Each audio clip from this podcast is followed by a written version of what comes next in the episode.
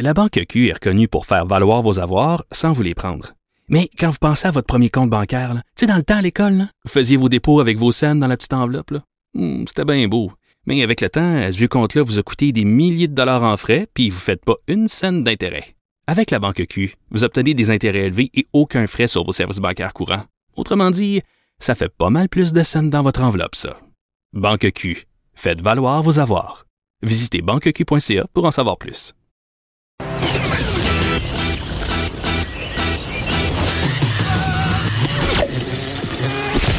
Pour elle, il n'y a jamais de mauvaise question.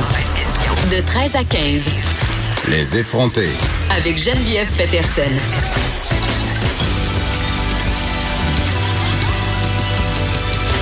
Cube Radio.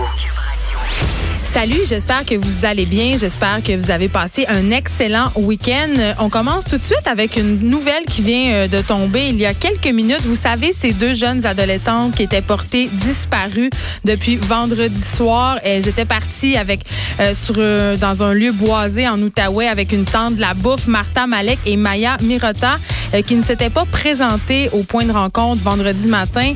Ben elles ont été retrouvées saines et sauves plus à l'ouest de, de l'endroit où elles se trouvaient au départ. Donc c'est une histoire euh, qui finit bien, heureusement, et ça vient de tomber. On a un gros menu aujourd'hui à l'émission. On commence la semaine en force. Euh, Vous vous rappelez, on va revenir sur en fait le cas de Sunwing. Je vous ai raconté, pardon, mes mes aventures en Jamaïque. Euh, on avait aussi abordé le sujet euh, à l'effet que Sunwing défrait souvent la manchette en fait à cause de voyageurs incontents.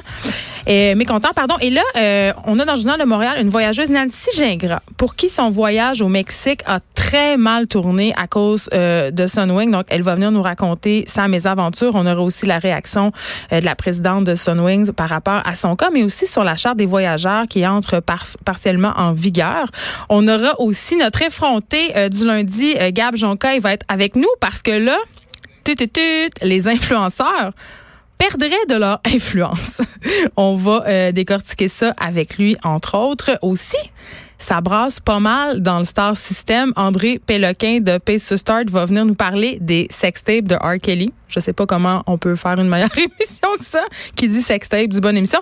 Et aussi comment Cardi B répond aux critiques dont elle fait l'objet. Euh, donc voilà, une grosse émission.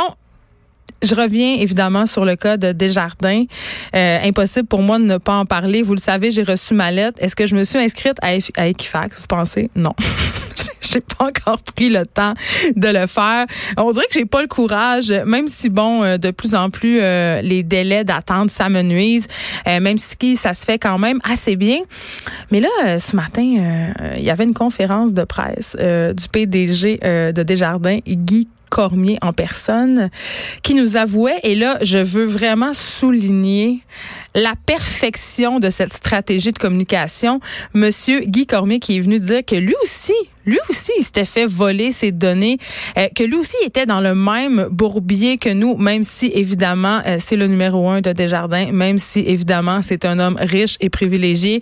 Donc, je trouve ça quand même assez habile parce qu'on sait Desjardins, euh, c'est une coopérative, euh, c'est un- une entreprise que les Québécois aiment beaucoup. Donc, c'est un gros bris de confiance et je pense que c'est un bon coup pour pour l'entreprise en fait de, nous- de nous ramener un peu sur le plancher des vaches puis de dire regardez le même notre PDG est visé par cette cette fuite-là et il racontait en conférence de presse qu'il était allé euh, remplir. Il avait reçu sa lettre lui aussi, qui était allé sur le site d'Equifax pour remplir les procédures. Bon, moi, je- vous savez, j'étais un peu cynique. Là. Je me disais, je pense pas que Guy Cormier attend très longtemps sur la ligne d'Equifax.